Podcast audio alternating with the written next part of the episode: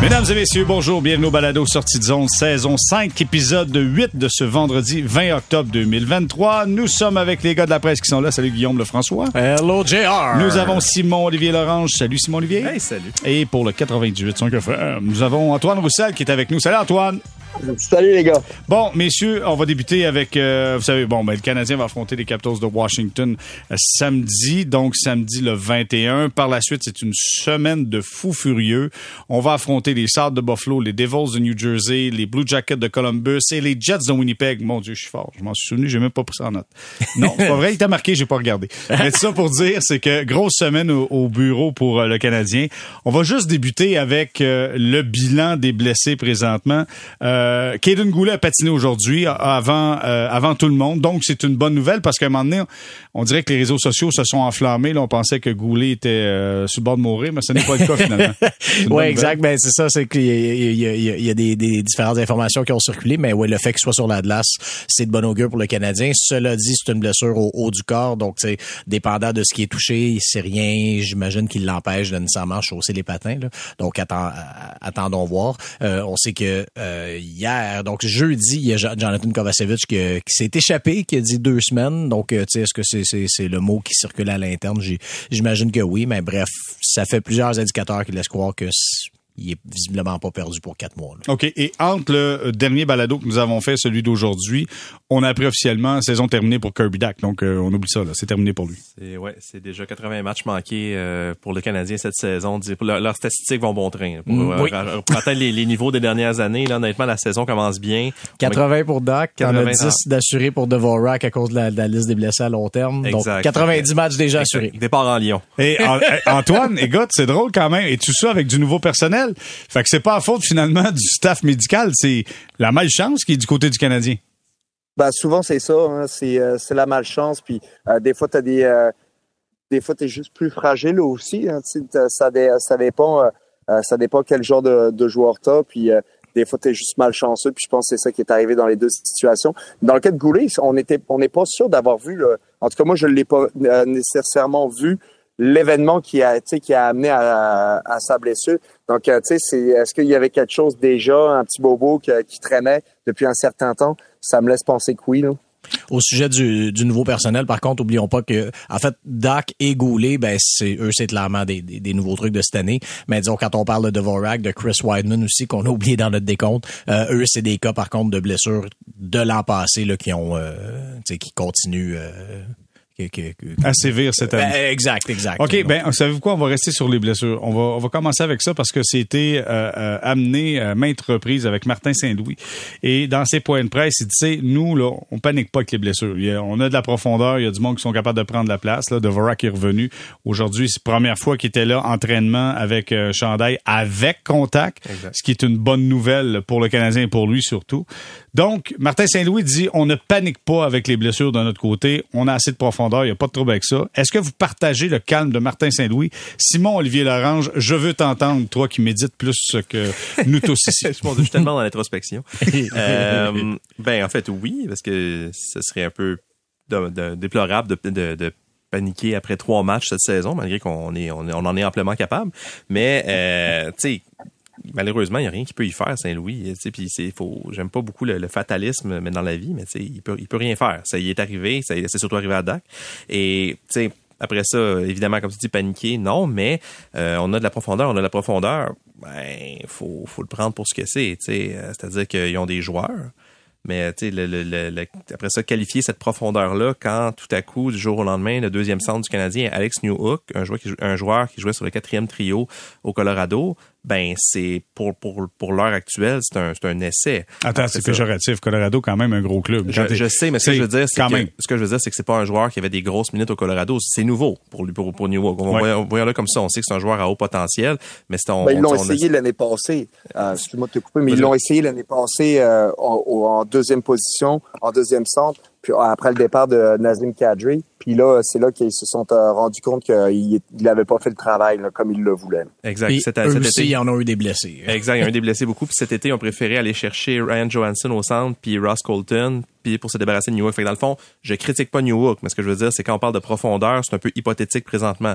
Après ça, Sean Monahan, je pense que c'est un gars qui peut faire le travail, mais tu sais, Christian Novorak, c'est un joueur qui peut rendre des bons services à une équipe, mais dans un certain casting.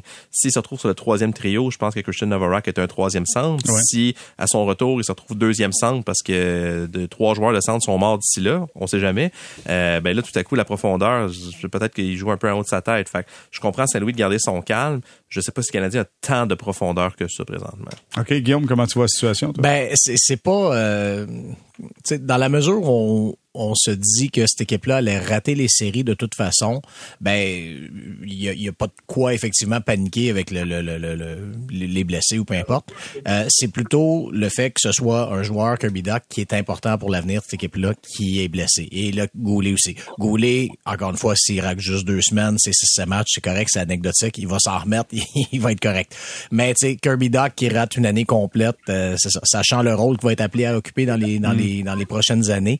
Euh, c'est plus ça, je pense, qui euh, sans, sans, dire que c'est un cas de panique parce que ça va, il va revenir au camp l'an prochain, puis je, suis sûr que ça va, ça va être correct, mais euh, c'est sûr que c'est pas le genre d'événement qui va l'amener à atteindre son plein potentiel aussi rapidement que s'il était resté en santé. OK, Guillaume, je reprends tes mots et il y a une portion qui m'agace, puis je vais lancer Antoine là-dessus.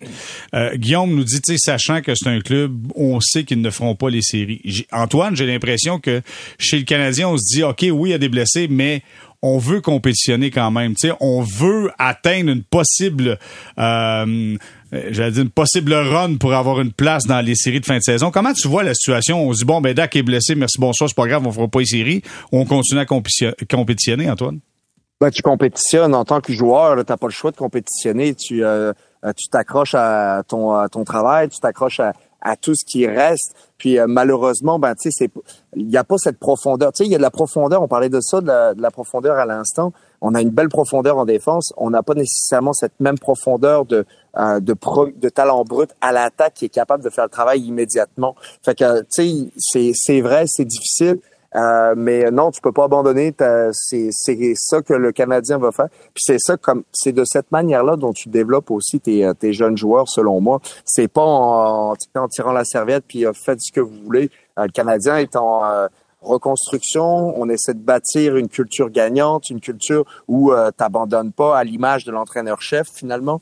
Donc euh, c'est sûr que euh, ça suit son cours, puis c'est plate à dire, mais euh, c'est la chance à quelqu'un d'autre. Puis peut-être qu'on va découvrir d'autres joueurs comme on a pu le faire l'année passée. Mais c'est sûr que pour compétitionner, tu sais, moi je m'étais dit que le Canadien, je l'espérais, allait être encore dans la course aux séries à Noël. Est-ce que ça va être le cas? Peut-être, peut-être pas. Mais euh, c'est sûr qu'on là, ils ont deux, trois épines dans le pied euh, rapidement.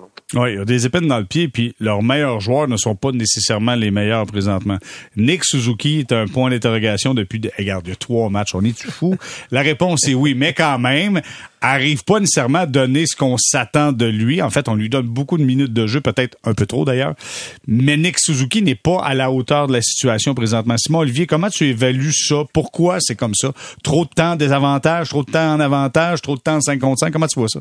Ben, Nick Suzuki, la blessure de Kirby Doc, c'est un, une grosse tuile pour lui aussi parce que tout à coup, avec Doc qui était susceptible de, d'animer un trio efficace qu'on a vu pendant un match parce que c'est le seul moment où il a été pas blessé euh, ben ça changeait complètement la dynamique en attaque. C'est-à-dire que tout à coup ben il fallait surveiller ce trio là c'était plus juste le trio de Suzuki. Alors que là maintenant avec Alex Newhook ou peu importe qui sera le deuxième centre ou à peu près c'est toute le, pour, pour l'autre équipe, la stratégie, ça reste ben, le duo Suzuki-Caulfield qu'on surveille en priorité, puis le reste, on verra. Puis ça, effectivement, c'est un bon test pour la, profondeur, comme on en parlait tantôt, parce que si Suzuki-Caulfield sont, sont surveillés de près, ben qui d'autre va se lever? Puis on va, le voir dans les, dans les prochains matchs. Mais euh, pour Suzuki, tu sais, comme je disais, je pense que c'est un joueur qui n'a pas toujours bien composé, surtout un petit peu plus tôt dans sa carrière avec cette couverture accrue-là. L'année passée, il a réussi à produire en, dépit de ça. Et là, on dirait qu'il faut comme qu'il se remette dedans. Mais comme tu dis, à date, c'est pas, pas spectaculaire de son côté. Puis peut-être qu'il joue, peut-être qu'il joue trop. OK. Est-ce que c'est moi où je trouve que, euh, évidemment, là, euh, tu perds, tu perds un joueur important dans la formation. Et en plus, c'est avec Colt Kofi. Je le trouve passif, Caulfield, présentement, à 5 contre 5. Je trouve qu'il attend beaucoup le résultat du jeu de Nick Suzuki. Est-ce que c'est moi qui trouve juste ben, c'est pas fou, mais en fait, je, je pense que c'est un peu dans la nature de Caulfield, c'est-à-dire que c'est pas lui nécessairement qui va le plus euh, euh, transporter la rondelle et tout ça. Je, je pense que c'est un gars qui, qui, qui, se place bien, qui, qui arrive au bon moment, tout ça. Et quand Suzuki est efficace, ben ça marche bien, puis on s'en rend pas compte. Je pense que là, ça ressort plus quand Suzuki justement a plus de difficultés à faire son travail. Euh, alors pour revenir à ta question, est-ce qu'il faut les séparer? Moi, je dis pourquoi pas. Je veux dire, de toute façon, il y a des fois que j'ai l'impression qu'on traite ce duo là comme on pouvait traiter euh, Crosby avec Kunitz et, euh, et Pascal Dupuis, tu sais, qui étaient tout le temps, tout le temps, tout le temps ensemble. Backstrom Ovechkin. Ben, ben c'est ça, exact, exact. Tu sais, je veux dire, ils sont encore jeunes. je veux dire, ils sont, c'est pas, euh, ça devrait pas être non plus nécessairement une vache sacrée ce duo-là. Euh, tu peux faire des expériences, ça, tu peux voir ce que Caulfield peut te donner avec Newhook ou avec Monahan. Euh, pourquoi pas là, tu sais, je veux dire, c'est, c'est, ça fait partie du développement aussi de regarder qui, qui peut fonctionner avec qui, comment diversifier l'attaque, comment répartir les, les menaces un peu plus. Donc, tu sais, moi, je je pense pas qu'ils ont rien à, perdre nécessairement là, de, de, séparer les deux, même si on sait qu'ils sont attachés ensemble à peu près depuis, euh, depuis un an. OK. Antoine, je veux savoir quand tu es coach et tu décides de séparer ton duo dynamique au match numéro 3, est-ce que ça veut dire que tu pèses sur le bouton panique? Non, mais tu es surtout content avec les autres gars dans l'alignement parce que tu peux jouer finalement avec eux autres. Euh, je pense que tu, euh, tu, dans le fond, tu, ben, tu dilues un petit peu ton attaque, mais ça donne euh, plus de chances d'avoir du succès. Puis pour revenir sur Cofield, pour moi, tu sais, je pense qu'il faut pas trop être émotif dans le sens où euh, le c'est les deux premiers matchs, ça a quand même bien été, somme toute. le dernier match a été moins bon, c'est officiel, mais les punitions ont eu un impact majeur sur sur la dynamique du match. Tu sais, quand on regarde les, les statistiques, ben Caulfield, il a quand même joué 18 minutes dans le match, mais il y a des, euh, des moments dans, dans le match où il y a très peu joué. Donc, des fois, c'est ça, ça joue beaucoup sur comment tu performes en tant que joueur, l'allure du match à ce niveau-là, si tu as des punitions. Nous autres, euh, quand je jouais encore, ben si on avait euh, cinq power play de suite, ben, c'est sûr que je jouais pas. Ben là, je perdais peut-être un peu de rythme aussi. Donc, ça, ça a un impact, ce genre d'affaires-là. OK, ça c'est un, bon point. On a parlé des pénalités, puis en plus, Martin Saint-Louis est arrivé dans, euh, je pensais hier, dans le point de presse de jeudi le 19, où il a dit, euh, là, ça, il faut que ça arrête. C'est le temps de serrer la vis. OK, parfait. Serrer la vis, comment? Comment on serre la vis, mon Olivier? À part, à part prendre un tournevis plate, là, puis, euh, ou une étoile, ben, c'est une très bonne question parce que quelques minutes après le match de mardi contre le Minnesota, comme on sait, ça n'avait pas extrêmement bien été, il y a eu une question sur c'est quoi la tentation de punir un joueur comme Slavkovski qui prend deux mauvaises punitions en zone adverse puis il dit ben tu sais je vais pas commencer à le bencher comme je vais pas parce que je pourrais bencher toute l'équipe vu que tout le monde était coupable. Fait que à la question sur comment on sert la vis, ben effectivement je pense pas qu'on punit tout le monde unilatéralement, mais je pense qu'il y a moyen de trouver un peu entre les deux parce que présentement c'est dur à décrire un peu. Est-ce que chez le Canadien c'est une méritocratie? C'est pas évident. Il y a eu le renvoi de Joël Armia dans la Ligue américaine qui a envoyé ce, message-là de dire, OK, faut, on, on, garde seulement les joueurs qui l'ont le plus mérité. Mais après ça, à l'intérieur de l'équipe, je reviens au terme de la profondeur. Est-ce qu'on a des options pour commencer à punir des gens? Tu sais, euh, je prends l'exemple de Slavkovski, par hmm. exemple, qui prend deux mauvaises punitions. Ben, si on décide de garder Slavkovski sur le banc, ben, est-ce qu'on s'aide? Parce qu'après ça, est-ce que ça donne plus de minutes? Est-ce qu'on, par qui on le remplace? Par, par Petzetta ou par Pearson? De toute façon, tu as 12 attaquants en santé en ce moment. De exact. Tu sais, j'ai l'impression qu'il n'y a pas beaucoup d'outils pour euh, serrer la vis, si je peux euh, me permettre une analogie complète sur, sur, sur ce thème-là. Mais tu peux certainement l'asseoir un petit peu. Oui, c'est ça, tu peux, c'est ça. Je, ben, vas-y, Antoine. Je pense, je pense que un coach, le, son, son moyen d'échange, sa monnaie d'échange avec les joueurs, c'est vraiment le, temps de glace que tu leur donnes. Si ça va moins bien hein, avec un joueur, t'es pas obligé de l'envoyer sur le power play, sur la première unité ou la deuxième, même si c'est un impact. Des fois, je pense qu'il faut que tu ben et puis les, coachs en sont conscients, mais il faut que tu comprennes que si tu, euh, tu peux perdre ton match, tu as une puis tu agis de la sorte, tu assis ton joueur, ben peut-être que sur le sur la long run, ben là, tu vas être capable de, de, de revoir ce joueur-là. Peut-être que tu vas sacrifier un, un match, peut-être deux si tu, euh, tu coaches de la sorte, mais au final, ben, tes joueurs vont le savoir que quand ça va moins bien, ben, le coach est capable de m'asseoir. Donc, euh, pour moi, c'est important ça. Puis, euh, faut jamais le, faut jamais qu'un coach le perde de vue non plus. Là. OK. Antoine, dans le dernier balado, on a parlé justement qu'est-ce qui causait euh, le fait que le Canadien avait beaucoup de pénalités? Euh, Richard Labbé nous a sorti une citation incroyable en disant euh, c'est parce qu'on respecte pas les règlements. on a trouvé ça très, très bon. et on est arrivé aussi, j'ai amené le point en disant je trouve que par moment, on sait que l'attaque du Canadien, du moins dans le vestiaire, on pense qu'on est capable de marquer des buts. Tu sais, je pense qu'on on a une certaine aisance offensivement. Et je trouve qu'on triche un peu. On reste longtemps dans le fond de territoire. On, on va avoir cette passe On va en arrière du but. On va en arrière du but. Euh, on sort plus rapidement s'il y a une contre-attaque. Des fois, on est en retard parce qu'on n'est pas prêt sur la contre-attaque. Est-ce qu'on manque un peu d'humilité offensivement chez le Canadien? On, on, trouve, je sais pas si tu comprends ma question, mais j'ai l'impression que des ben, fois... Je, comprends, je pense pas, je pense pas que c'est de l'humilité. Je pense que euh, les gars trichent des fois pour avoir de... Euh, de l'offensive, puis ça, ça arrive. Si tu regardes Sidney Crosby de la façon dont il joue, euh, Sid, il est juste plus intelligent que tout le monde. Il sait comment tricher sans se faire prendre. Puis, euh, mais c'est euh, c'est sûr que les joueurs trichent. Des fois, le manque d'exécution ben fait en sorte que tu restes dans ta zone plus longtemps. Tu joues juste euh, fatigué. Puis quand tu joues fatigué, ben c'est plus difficile d'aller au point A jusqu'au point B. Puis au final, ben c'est tu es obligé de prendre certaines punitions pour compenser. Puis euh, après ça, a un effet domino. Dès que tu commences à en avoir quelques-unes, ben, ça ça s'arrête plus. Puis peut-être que c'est l'équipe des fois qui gère moins bien son match. Euh, par exemple, tu vois que ça va moins bien, euh, je rends les choses simples. Garde les choses simples, euh, fais des sorties de zone propres, simples, on va dans le fond de la zone. Tu sais, je le sais que le hockey a changé, mais quand ça va moins bien, faut toujours que tu aies un point de ralliement pour repartir. Parce que si tu sais pas vraiment euh, c'est quoi la base ou l'identité de ton équipe, ben, tu as de la misère à rebondir puis à partir quand, as des, euh, quand, tu, euh, quand ça va moins bien.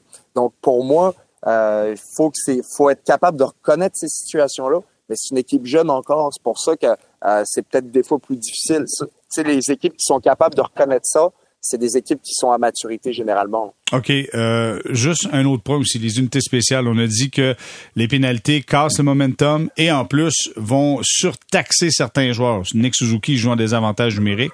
Est-ce que ça serait pas le temps, puis je vais y aller avec toi, Guillaume, de donner des missions défensives à des gars qui sont juste attitrés aux désavantages numériques. Des, des Ulonen ou Ilonen de ce monde, tu t'en vas des avantages numériques, tu fais la job. Tu sais, t'enlèves les ceux qui sont supposés être là tout le temps. Mais tu sais, je pense que ça, Saint-Louis a commencé à le faire quand même au camp d'entraînement. Justement, euh, Ulonen, c'en était un que l'an passé, je, me souviens encore, l'an passé, euh, pendant un de ses rappels avec le Canadien, on, voyait qu'il jouait pas en désavantage numérique. Puis là, j'avais été le voir, tu sais, puis tu, tu tu joues pas des avantages, tu sais, puis euh, comme jamais joué dans les dit non, non, non, il dit euh, étonnamment jamais, puis je dis ben oui, c'est drôle parce que on dirait que tu sembles avoir les, les, certains outils pour le faire. Puis là, ben là, finalement, au camp cette année, il a, donc il a commencé à le faire. OK, fait que c'est toi qui as parti ça. Ben c'est oui, toi qui as amené, aucun doute, ben aucun oui, doute. Okay. Mais c'est ça, tu sais, donc lui, c'en était un que, mais que c'est ça que j'étais surpris, là, même quand il jouait l'an passé, il a quand même joué 37 matchs l'an passé, j'étais surpris qu'il soit pas utilisé là-dedans. Alors là, c'est maintenant fait. Puis on l'a vu beaucoup également dans les matchs préparatoires. On va voir si, euh, euh, si ça va. Euh, c'est ça, au dernier match, lui, dans son cas, il a tellement, il a pas joué beaucoup, il passé beaucoup de temps au bas des pénalités, lui aussi. Donc, euh, faut, faudra voir. Euh, tu sais, Jake Evans en est un. Donc, tu sais, je pense que tranquillement, euh, Saint-Louis essaie de, de, répartir ça. Puis il a quand même souvent dit qu'il aime ça essayer de trouver un rôle pour, pour, pour chaque joueur, de ne pas avoir des joueurs qui jouent seulement à force égale. Donc, faudra voir. Quand Devorak va revenir, ça va lui donner un outil de plus aussi, un centre de plus pour euh, enlever Nick Suzuki du désavantage numérique. Donc, tu sais, il y a différentes options, mais c'est sûr que pour ça, ça lui prendrait également une équipe, euh, ça va lui prendre une équipe en santé. Êtes-vous euh, favorable, plus favorable pour un désavantage numérique offensif ou un désavantage numérique défensif? Et là, j'explique parce que des gars de quatrième ligne qui, jouent sur le désavantage numérique, ça bloque des lancers. Des gars ben, offensifs qui jouent. Ouais. Harvey Pinard, c'est un bon exemple de gars qui peut te donner un désavantage offensif. Exact. Moi, j'ai l'impression que des gars offensifs vont souvent, souvent essayer de couper une passe pour aller marquer un ce qu'on fait maintenant dans la Ligue nationale de hockey, on veut marquer des buts en désavantage numérique. Euh, philosophie, comment tu vois ça, euh, Simon Olivier? Ben en fait, euh, j'ai l'impression que le Canadien n'a pas tant de joueurs strictement défensifs en désavantage numérique. Tu sais, même Jake Evans, je sais que c'est pas un grand producteur offensif, mais c'est quand même un. J'ai pas l'impression qu'il est juste euh, mindé à, bloquer, comme tu dis, bloquer des lancers puis dégager. Je trouve qu'il est quand même assez agressif sur la rondelle. Puis justement avec Hervé Pinard, je trouve que c'est un très bon duo en désavantage numérique depuis le début de la saison. Euh, j'ai pas de, je sais pas. Moi, je, dirais euh, oui, oui offensivement, mais pas, faut pas que ça coûte. Tu sais, si si être trop euh, offensif, te fait euh, marquer des contre toi, c'est pas mieux non plus. Là. Écoute, euh, j'ai quasiment envie de parler de patience agressive. Oh! c'est un terme auquel je viens de penser. Je sais pas si quelqu'un a entendu ça cette saison. Antoine, tu veux-tu un désavantage numérique qui est défensif ou offensif? Ben, écoute, c'est sûr que si je te réponds offensif, euh, ben, euh, les gars qui ont mon style, puis que euh, il aurait moins de, moins de travail un petit peu. Mais euh, écoute, Austin Matthews joue sur le désavantage numérique dernièrement. Ben, pas dernièrement, mais depuis un ou deux ans. Mm-hmm. Puis dernièrement, il est vraiment dominant. dans les premiers matchs que j'ai vus cette saison, il récupère la rondelle, il crée des chances de marquer. C'est impressionnant parce que dans le fond, généralement, les, les, meilleurs joueurs, quand ils arrivent en avantage numérique, pensent que peut-être que ça va être facile.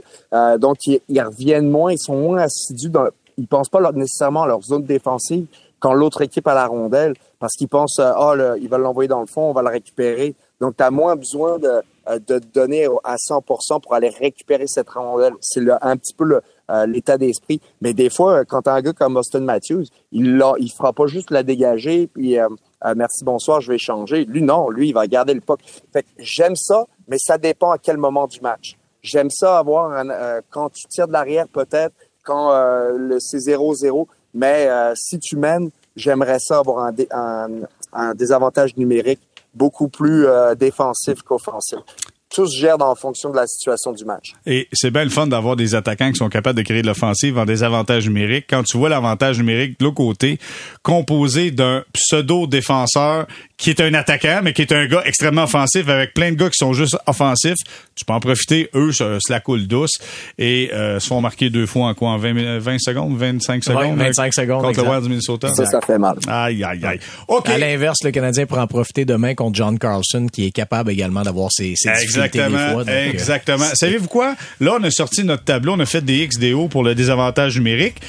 On va faire une pause pour retour. Attention, soyez prêts, ça vous prendra un mauvais café d'arena parce que là, on va se faire l'avantage numérique qui ne fonctionne pas chez les Canadiens. Restez là.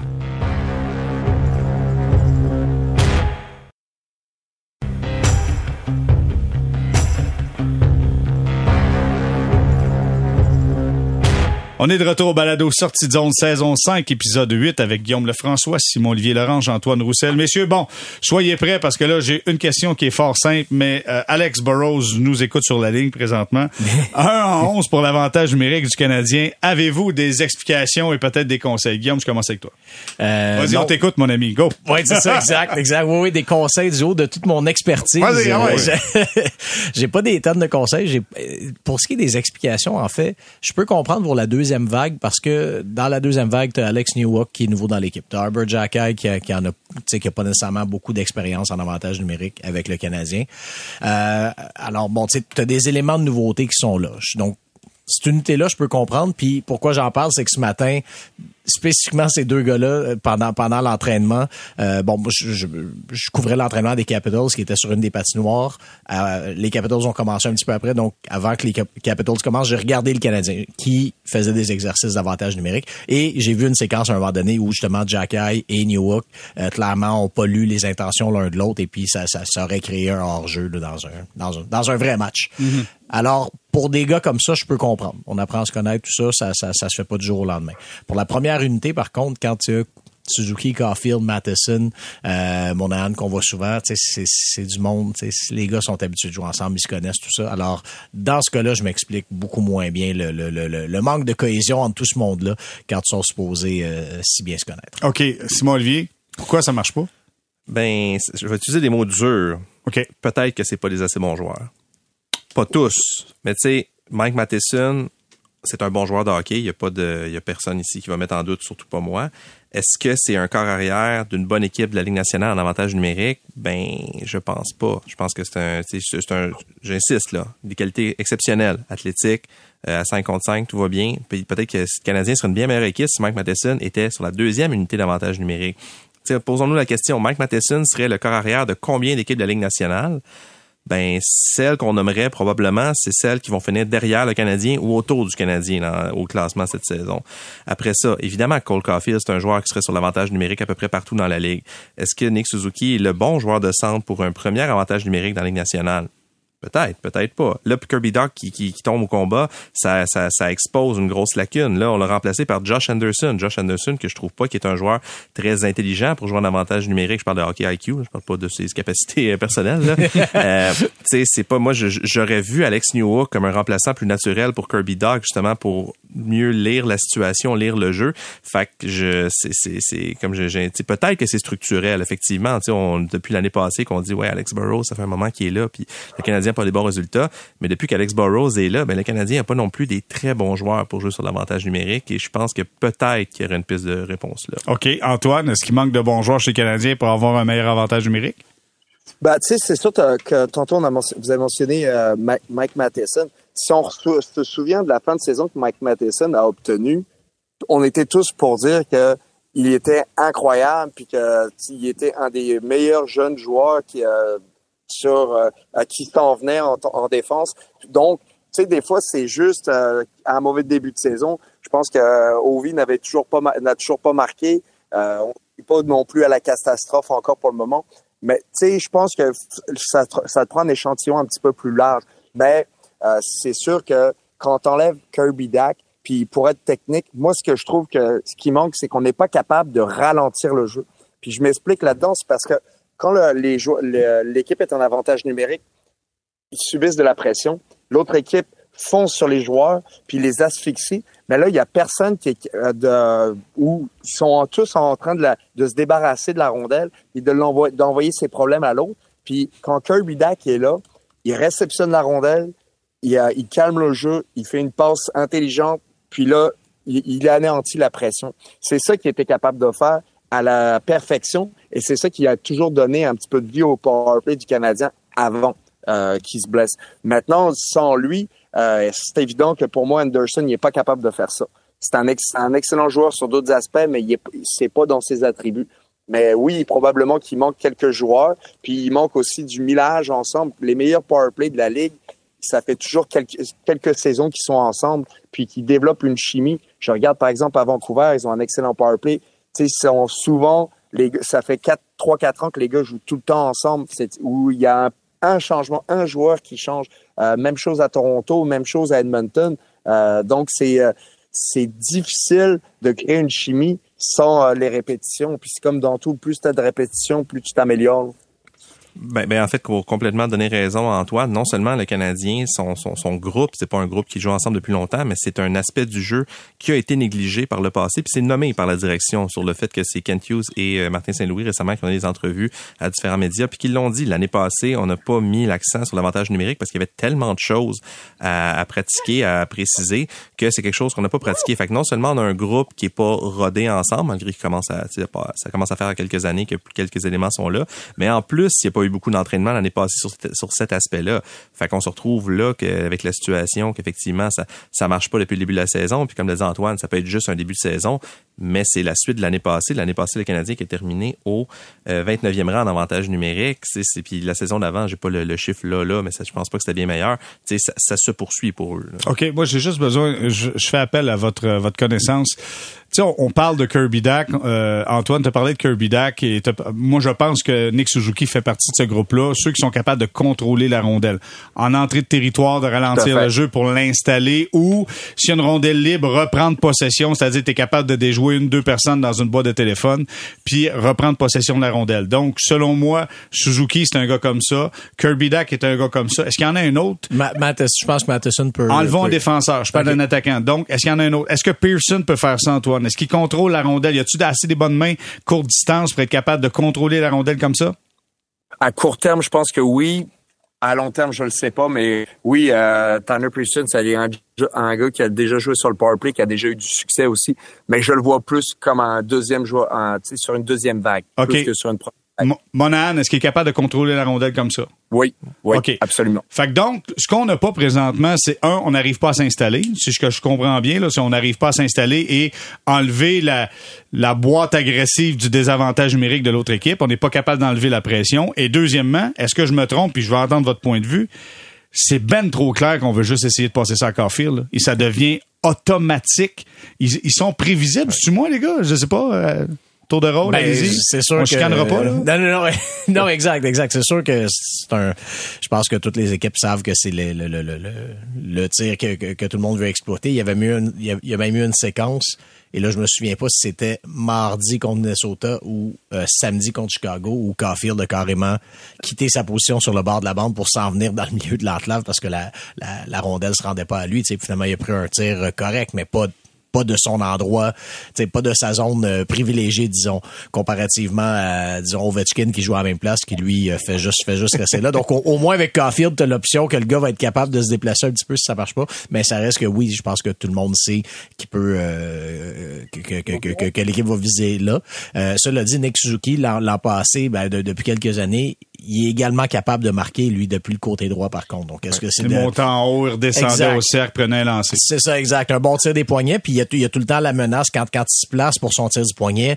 Euh, ça peut être une passe, ça, peut être un C'est ça, tu sais, il y a toujours cette option-là. Est-ce qu'il faut qu'il rétablisse son tir? Est-ce qu'il faut qu'il rétablisse un certain respect pour, pour son tir? Ça, ça, ça veut peut-être partie des choses parce que c'est ça, les, les, fois qu'il a marqué comme ça de son tir du poignet, ça nous permettait aussi de constater que Suzuki a quand même un bon tir, même s'il est vu comme un fabricant de jeu, tout ça, il a quand même un très, très bon tir. Puis les, donc, euh, peut-être qu'une partie des succès passe par là, mais on peut se demander est-ce que Suzuki en ce moment a la confiance pour mm. réaliser de tels jeux. C'est Saint-Louis qui parlait cette semaine justement de son, niveau de confiance. C'est là qu'il faudrait ramener André Markov avec ce fameux backdoor. Souvenez-vous quand il arrivait par en arrière, qui venait marquer un but là, complètement côté opposé.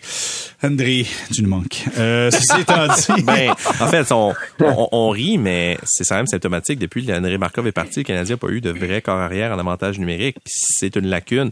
Là, euh, on espère que pour le Canadien, que Len Hudson soit bon parce que il y en a tu sais je veux dire il y, a pas de candidat encore là. Tu sais Matheson je, non mais t'arrives pas du jour au lendemain dans la nationale non mais c'est non mais c'est vrai mais non mais exactement mais ce que je veux dire c'est que présentement Caden Goulet avec toutes les qualités qu'il a, je pense pas, qu'il y, a pas ça. Arbor Jacky je pense pas que c'est un c'est un corps arrière en avantage numérique. Fait que Mike Matheson est la meilleure solution présentement mais il n'y a pas de corps arrière naturel présentement chez les Canadiens. Et toutes les bonnes équipes de la Ligue, tous les bons avantages numériques de la Ligue en ont un, puis il est pas difficile à identifier. Là. Peut-être qu'il y a quelque chose là. OK, parfait. Kleinberg à Toronto? Ah, je l'adore. ça va pas tant bien, justement, leur avantage. Ah, exact, exact. Dieu Seigneur. La chimie, puis quand je les regarde jouer, je trouve que c'est la chimie qui, euh, elle opère pas encore, puis euh, c'est c'est un petit peu ce qu'on disait un petit plus tôt là c'est la chimie qui fait euh, puis le, temps de répétition puis Klingberg il l'a pas euh, il l'a pas eu avec ces gars-là fait que ça va se ça va se développer avec le temps, je l'espère pour eux autres. Mais tu as joué avec euh, Klingberg à, Dallas? Tout à fait. OK. il y a eu un impact. Puis tantôt, tu disais, ben, c'est son, ben, en tout cas, ça, il n'y a pas d'impact immédiat. Ben, Klingberg, lui, quand il est arrivé avec nous autres, avec les Stars, il y a eu un impact immédiat. Puis, euh, Quinn Hughes aussi, quand il, est sorti du collège américain, il y a eu un impact direct sur la, euh, sur notre équipe à Vancouver. Donc, euh, c'est possible, mais c'est quand même assez rare. OK, parfait. On va parler des Capitals de Washington demain. Alexander Ovechkin, c'est une passe en trois matchs. Et là, aucun lancé au but dans les deux derniers matchs. Est-ce que là, on est en train de cogner sur le bord de la grotte pour réveiller l'ours de Sibérie avec Alexander Ovechkin, messieurs? Probablement. Oh, ben, ça, en fait, c'est pas tant de réveiller l'ours plus que euh, les... Euh, comment je pourrais dire ça? La, loi des probabilités va, je pense, va, finir par rattraper euh, la, la, réalité. Ovechkin, habituellement, à Montréal, ça va quand même assez bien pour lui. Ça va bien à Montréal. Je pense que des, des léthargies, là, je, je fais des guillemets avec mes doigts, là, des léthargies de trois matchs. Merci de le préciser dans un balado, je fais des ben guillemets hein. avec mes doigts parce qu'on ne le voit pas. Donc oui, c'est euh, c'est ça. La, loi des probabilités va revenir, mais euh, écoutez, on, lui a parlé euh, aujourd'hui.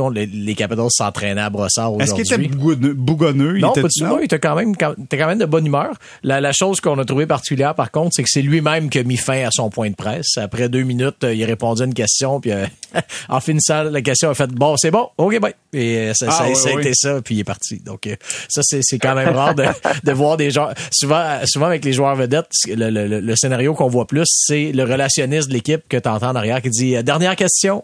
Et euh, il n'y a, a, pas eu à se rendre là avec, avec Ovechkin qui, qui avait lui-même géré son temps. Il est tellement autonome. Oui, exact, exact. Donc ça, ça allait. Mais à la, à l'entraînement, en le voyant aller, il y a eu quand même quelques séquences où on a vu que, que le tir est bel et bien toujours là. Il a, il a, marqué une coupe de but qui, qui, était bien. En avantage numérique, en l'observant à l'entraînement, c'est pas pareil parce qu'évidemment qu'il va pas euh, craquer son gros tir frappé euh, pendant un entraînement. Donc, il y, avait, il y a eu beaucoup de situations. Mais en même temps, c'est, c'est, je pense que là aussi, il y a une question de, de, de, de cohésion entre tout le monde. T'sais. Puis eux, là-bas, ça doit être le, même personnel. C'est encore John Carlson à la pointe. Euh, il y avait des jeux, des fois, des, des, des, euh, des jeux qui semblaient planifié où la passe de Carlson n'arrivait pas euh, au, bon endroit nécessairement pour qu'Ovechkin puisse dégainer. Donc, tu sais, ils, ont, certains enjeux là, mais ça reste que euh, Ovechkin ne sera pas blanchi éternellement. Simon Olivier, je vais t'entendre dans quelques instants, Antoine aussi. Juste savoir, euh, je veux pas te prendre à dépourvu, les gars sur l'avantage numérique, Ovechkin, Carlson, Backstrom est là? Ouais, Backstrom, Oshie et Kuznetsov, exact. OK, c'est quand même pas banal comme avantage. non, excuse, Strom plutôt que, que Backstrom. Ah oui? Ouais, ah exact, ah exact. Strom était là dans le, dans le milieu. Donc, euh, ça, ben là, en tout cas, faudra voir. Puis, euh, bon, ils peuvent, euh, ça, ça, ça, peut toujours changer d'ici à demain, mais ça ressemblait à ça. Alors, euh, alors voilà. On a parlé, on a parlé à Ovechkin de sa statistique des deux, des deux matchs de suite, pas de tir, et sa réponse c'était qu'il y a une première pour chaque. Il y a toujours une première pour chaque chose dans le monde. Oh, quelle philosophie. Ben, c'est pas faux, hein. En même pas exact, exact. juste vous dire que l'année passée, à la pareille date, Ovechkin avait après trois matchs et 13 tirs, mais il y avait une seule passe, pas de points. Et à son match suivant, il a fait 4 points, 2 buts, 2 passes contre les Canucks de Vancouver. Alors, euh, puis il a marqué 42 buts pendant la saison. Olivier, c'est tout le temps qu'on avait pour toi aujourd'hui, là. c'est ce qu'Ovechkin m'aurait dit également, lui-même, c'est ça, tout le temps qu'on a. Donc, euh, il faut s'attendre à voir Ovechkin, euh, du moins, au ben, moins. Il est capable. Hein, je pense que oui. Capable. Au moins lancé. Oui. Antoine, est-ce que tu garocherais devant un lancer d'Ovechkin en désavantage numérique? Ben oui, c'est sûr. Puis t'as pas le choix. Sans ça, euh, tu, euh, généralement, tu te fais, tu te fais asseoir. Euh, t'as, euh, pas, sincèrement, t'as pas le choix. Mais moi, c'est l'équipe qui me, je te dirais que j'ai le plus d'interrogations, s'ils vont être capables de, de se, qualifier, ben, se qualifier pour les séries ou compétitionner vraiment jusqu'à la fin de la saison.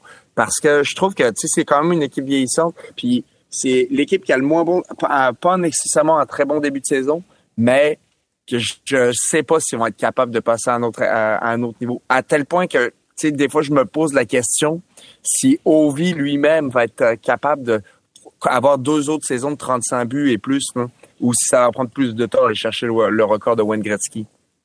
Quand même, c'est de grandes questions, mais c'est pas le seul club qui a de la misère. Puis d'après moi, si on se reparle dans un mois et demi, deux mois, ça se peut que les Capitals aient pris une certaine envolée, ce que d'autres clubs n'auront pas fait. Mais, mais ça reste que eux, le, gros enjeu, c'est que c'est un noyau qui est dans la trentaine, puis même dans la trentaine avancée dans certains cas. T'sais, Ovechkin à 38, Backstrom à 35, Oshie à 36.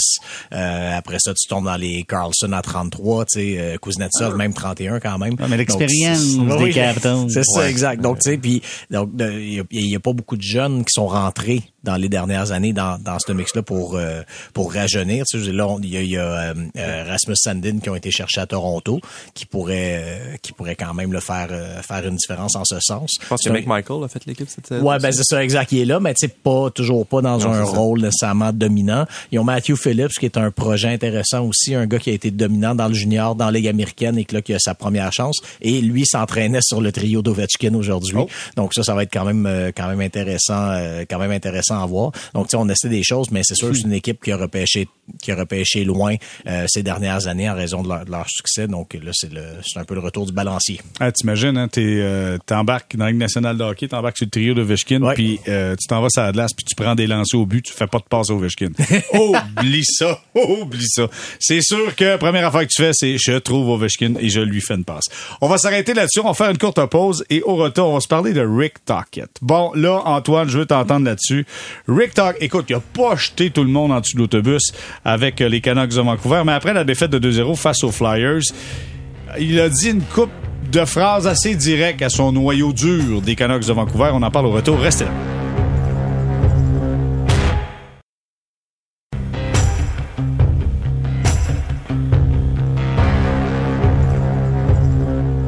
On est de retour au balado Sortie de zone, épisode 8 de cette cinquième saison. Guillaume Lefrançois est là, Simon-Olivier Lorange, Antoine Roussel. Antoine, je veux débuter avec toi. Il y a Rick Tockett qui, après la défaite euh, des Canucks de 2-0 face aux Flyers, a dit l'équipe n'a pas compétitionné.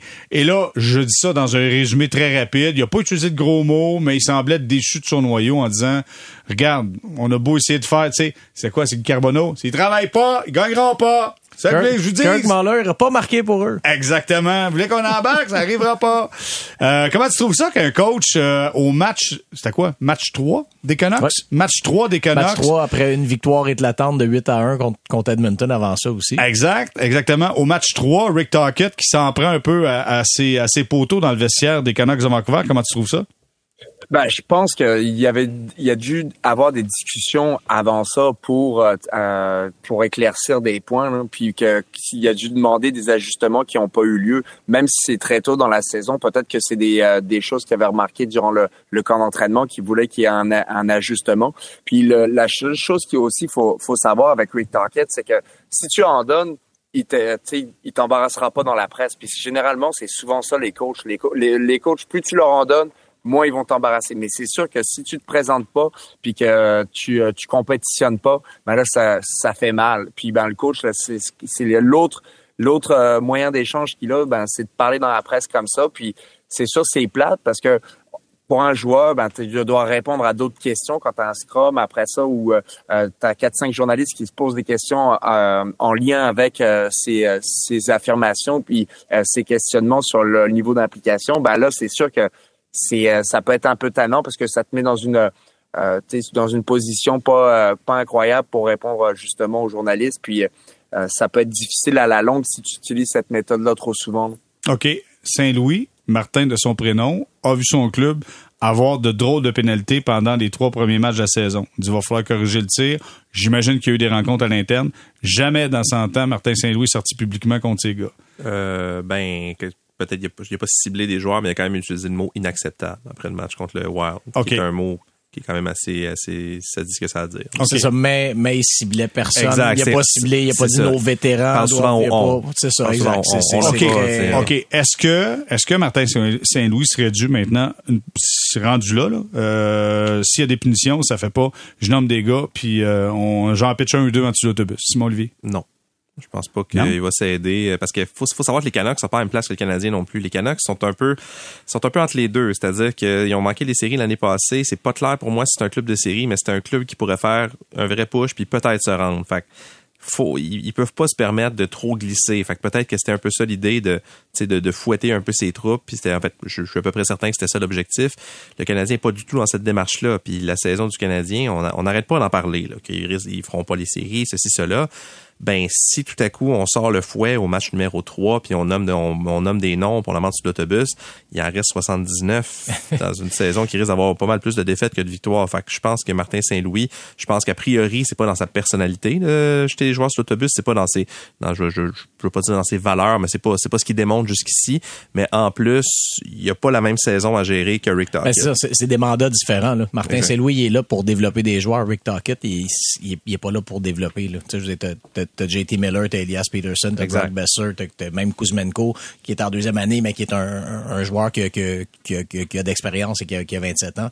C'est vraiment pas le même type de mandat qu'ils ont. Oui, mais la fameuse culture du Canadien, on n'arrête pas de parler de la culture. Ben, la culture, ça se corrige ouais, à un moment donné en ouais, disant mais, hey, mon garçon, petit tape ses doigts, ça te fait du bien. Oui, mais t'as pas besoin de la faire devant les micros, je pense, surtout, c'est ça, dans la... la je veux Absolument. Le Canadien. Ça se fait généralement en arrière des micros. Puis quand ça arrive devant les micros, c'est que ça déborde. OK, ça, ça veut dire, je vais vous prendre, euh, je vais vous prendre au mot. Ça, ça veut dire que si le Canadien affronte les Capitals de Washington, prend 8 ou 9 pénalités, premièrement, ils vont se faire traverser parce qu'Ovechkin va marquer au moins 2 ou 3 buts. Ceci étant dit, ça veut dire qu'après, on serait supposé encore une fois d'être derrière les micros. Si on arrive contre les Sardes de Buffalo, qui ont un pas pire avantage numérique et beaucoup de talent, et là, je dis même pas les Devils New Jersey qui en ont un pas pire aussi, et que ça se poursuit, faut que ça reste toujours en arrière des micros. J'ai un doute, moi, Antoine. Écoute, c'est euh, ça, peut être compliqué effectivement, mais euh, euh, moi je suis convaincu que faut que ça reste à long terme. OK, parfait. Bon, gardons ça comme ça, mais juste vous dire qu'il y a trois équipes qui ont tout un avantage numérique, qui affrontent le Canadien. Les trois prochains, là, si tu veux prendre de mauvaises pénalités, le timing est excellent. excellent. Les conditions sont réunies pour nous donner du bon matériel pour le prochain épisode. hein? comme on aurait dit à l'époque, les conditions gagnantes. Oui. Il y a des conditions gagnantes. Wow. Référence politique, hein? Bravo. Euh, OK, hey, je vais vous parler de Ryan Reeves euh, qui... euh, Est-ce que ça vous dit quelque chose, Ryan Reeves? Ah, il est bon, lui. Hein? Hein? Antoine, Ryan Reeves? Moi, je connais. OK. OK. On prend juste quelques instants pour parler de Ryan Reeves. Bon, vous l'avez vu ce qui s'est passé avec Arbor Jacky dans le match numéro un de la saison. Euh, Ryan Reeves qui dit, bon, euh, Jacky m'a pris un peu par surprise. Je suis- on est allé avec Simon Olivier, on est retourné voir les images. On est allé à Toronto. On a. Dans Toronto. Exact. On a revu les images. Je pense pas du tout qu'il l'a pris par surprise. Et là, en affrontant les Blackhawks de Chicago, les Leafs de Toronto ont pensé faire sensiblement la même chose qu'on a fait avec le Canadien, c'est-à-dire jouer un petit match tranquille, attendre en fin de rencontre, marquer quelques buts, être capable de gagner le match. Ah, Ça n'a pas été le cas parce que Chicago l'a emporté 4 à 1. Et Corey Perry a fait sortir de ses gonds Ryan Reeves. Puis là, ça se faisait aller le manche patate. Et là, on a appris que Corey Perry a insulté Ryan Reeves en disant, écoute, excuse-moi, mais t'as perdu tes deux premiers combats de la saison. Un contre le jeune Jacky et deux contre Marcus Foligno, qui est un de tes anciens coéquipiers. Fait que, s'il te plaît, Ryan, peux-tu te la garder tranquille, bien fermée? Bon. Simon Olivier, qu'est-ce que Ryan Reeves a eu à dire après tout ça? Ben, ce qu'il a eu à dire, c'est que Corey Perry, c'était pas un vrai tough, puis qu'il aimait- il avait jamais vraiment aimé. Mais moi, je suis complètement amusé par cette situation-là. Un, par Ryan Reeves lui-même, et deux, par à quel point Ryan Reeves est apprécié à Toronto. En fait, je- je- tout ça m'impressionne. Le fait que Ryan Reeves ait obtenu un contrat de 3 ans à 36 ans, le fait que qu'il soit qu'une À équipe plus d'un million de dollars par à plus d'un million à 1.35. Le fait qu'une équipe donne la valeur à ce qu'il apporte, alors que Ryan Reeves, les chiffres sont très clairs, apporte une valeur négative à une équipe. Il coûte des buts. Je comprends les fameux intangibles, l'intensité, le ceci, le, tu sais, le, le, le- le- tu sais, ça, comme- L'intimidation. l'intimidation, tout ça, mais c'est un joueur qui joue 7 minutes et demie par, il a, il a joué 31 minutes en 4 matchs. Fait que grosso modo, il joue moins de 8 minutes par match. Il a déjà été sur la glace pour 4 buts à 5 contre 5 de l'autre équipe cette saison encore en quatre matchs. Il y a des statistiques défensives terribles. C'est un joueur qui est pas qui est plus capable de faire des points, quoi qu'il n'en a jamais fait beaucoup. Dans la Ligue nationale de 2023, je comprends pas qu'un Ryan Reeves joue encore, encore moins dans une équipe qui est supposée être une des meilleures dans l'Est. Et quand on parle du fameux facteur d'intimidation, mais peut-être qu'il intimide euh, de- derrière les micros justement ou devant les micros en disant ah mais là Perry ta ta ta mais sur la glace je vois je comprends pas ce que ce gars-là peut apporter puis c'est un peu ça la question que j'aurais c'est de dire tu sais il peut parler tant qu'il veut mais qu'est-ce que tu as à apporter? Puis à date je vois rien Je veux savoir, Antoine, toi, Ryan Reeves, t'en penses quoi? Ben moi, Ryan Reeves, c'est pas mon préféré. euh, Pour, euh, pour- on va commencer par ça. Mais dans la dans cette situation-là, sur le combat, sur le- premièrement sur le à deux Jacky, il l'a pas jumpé. Sur Foligno, moi, je suis totalement d'accord avec euh, Perry. Il a perdu ses deux premiers combats. Puis quand t'es es en tough, c'est ta job. Ben c'est sûr que tu te sens piqué au vif quand quelqu'un te dit ça parce que c'est ça que t'amènes à une équipe. Mais je pense qu'encore c'est bon. Tu sais, il, a quelque chose à apporter parce que euh, on est allé chercher parce qu'on a perdu contre euh, la Floride et parce que on manquait de robustesse à ce moment-là. Donc, euh, tu sais, les meilleures équipes veulent avoir cette robustesse-là. La seule affaire, c'est que peut-être qu'il n'est pas obligé d'être dans l'alignement à tous les matchs, Ryan Reeves. Peut-être que c'est juste une fa- tu tu pourrais le garder. Euh, il jouerait 50 à 60 matchs cette saison, puis euh, ça serait bien correct. Lui, il serait reposé, puis il serait prêt à commencer les séries si on a besoin de lui. Je pense que c'est ça, là, son acquisition. euh, qui est euh, essentiel pour avoir cet aspect-là, tu sais, du re- redresseur de tort un petit peu, et des fois tu en as besoin, tu as toutes sortes d'outils dans ta caisse à outils, tu les utilises pas tous en même temps, mais des fois c'est important d'avoir une euh, une diversité. Mais euh, pour revenir à Ryan Reeves puis sa façon de euh, de diminuer ce que le- ce, ben, ce que les gars lui ont fait, ben ça ça m'a toujours dérangé parce que il y a aucune humilité ce gars-là puis euh, ça m'a ça m'a toujours dérangé ben, ça m'a dérangé qu'il qui, qui ben pas une c'est pas de la jalousie mais ça m'a dérangé qu'il soit capable de se retrouver à un deal à 36 ans alors que tu sais c'est quand même pas le meilleur joueur puis tu serais capable de probablement trouver quelqu'un qui soit capable de faire ça puis qui est qui soit meilleur offensivement aussi Mmh, puis tu regardes le Canadien Jacky il l'a fait tout en amenant plus là. Exactement. Mais En Toronto, excuse-moi, mais c'est un petit peu de la pensée magique aussi. Là. Puis j'en parlais tantôt avant que le balado débute. Tu sais, quand tu donnes ta toughness en sous-traitance à deux joueurs, soit Ryan Reeves et Bertuzzi, ça te dit comment ton noyau est, c'est-à-dire soft. Mais quand t'es soft, mais là tu dis, gars, on va aller chercher ces gars-là, là. on sera Ben, pas soft. Bertuzzi est capable de jouer au hockey, cela dit. Oui, oui, mais c'est à vous qu'on donne ça en sous-traitance. Oui, là. oui, oui, oui, non, c'est Hey, sûr, c'est sûr, c'est sûr. bien, C'est ça, on a identifié l'élément qui manquait, puis, tu sais, mais en même temps, euh, tu sais, je veux dire, ils, ils ont été chercher, rappelez-vous, l'année que le Canadien les a battus, ils avaient été chercher Nick Foligno pour pas juste de la toughness, là, également du leadership, mais tu sais, ils, ont essayé au fil des ans différentes solutions Non, mais pour quand ça. t'es tout seul à faire ça, ça marche pas. C'est là Ouais. que tu te rends compte que c'est juste pas les bons joueurs, c'est pas le bon noyau. T'as du talent, ça marque des buts, c'est spectaculaire, mais c'est pas le bon noyau pour gagner. Selon moi. Euh, Simon Olivier, tu voulais ajouter quelque chose? Mais en fait, c'est parce que moi, Ray, je vois, je trouve que ce joueur-là est un anachronisme. On voit, on voit plus ça dans la Ligue nationale aujourd'hui, des joueurs qui, que t'envoies sur la glace. Anachronisme, là. Attends, là, moi, je, te- je viens de Sorel. là. C'est quoi un anachronisme? C'est une, une erreur historique. Quelqu'un Ah, une erreur historique, parfait. Quelqu'un Bon. qui porte sa montre dans un Dans film Ben d'époque. Hur. Voilà, dans Ben Hur, Ben voilà. Le- dans le- Ben Ben classique, exact. Alors, euh, je comprends pas qu'un embauche un joueur comme Ryan Reeves. Je comprends, je, rejoins Antoine quand il dit que ça prend une diversité des joueurs qu'on utilise ici et là de différentes manières. Mais euh, Ryan Reeves, disons, arrive les séries, parce qu'évidemment c'est un joueur comme ça, on le veut pour les séries. Ben Ryan Reeves, si c'est un joueur qui est pas capable de jouer sur un trio offensif, qu'on va envoyer sur la glace 5, 6 minutes, qui va probablement coûter un but, qui va mettre, mettre en échec une équipe adverse. Mettons que l'année passée, il aurait été contre euh, les Panthers, il serait allé mettre en échec euh, Ryan Lumberg ou euh, Colin White. Ouh, tu sais, je veux dire, c'est, non, mais je veux dire, c'est, c'est quoi la valeur ajoutée de ça? Si ce gars-là peut pas compétitionner contre les bons joueurs adverses, je vois pas ça. Je Si tu brasses, t'es capable de patiner, c'est correct. Si tu brasses, t'es pas capable de patiner, tu suis pas, ben là, c'est là Ben, que tu ça. poses la question, On va- à quoi tu sers? On va voir Tom Wilson demain, tu sais. Tom Wilson, il est capable de, de faire les deux, justement. Exactement, exactement. Ça, ça a Exact. une valeur. pas. Exact. Messieurs, je veux qu'on termine le balado euh, sur euh, sur une décision qui est en train de, de cogiter du côté de la Ligue nationale de hockey. On regarde la tu nous possibilité. places dans une mauvaise situation. là. Et pourquoi? Ben, ben, je, je te laisse expliquer. Ok. Je- je- je- vous explique. Là, on est en train de cogiter à savoir du côté de la Ligue. C'est Frank Saravelli, je pense, qui sortait euh, l'information.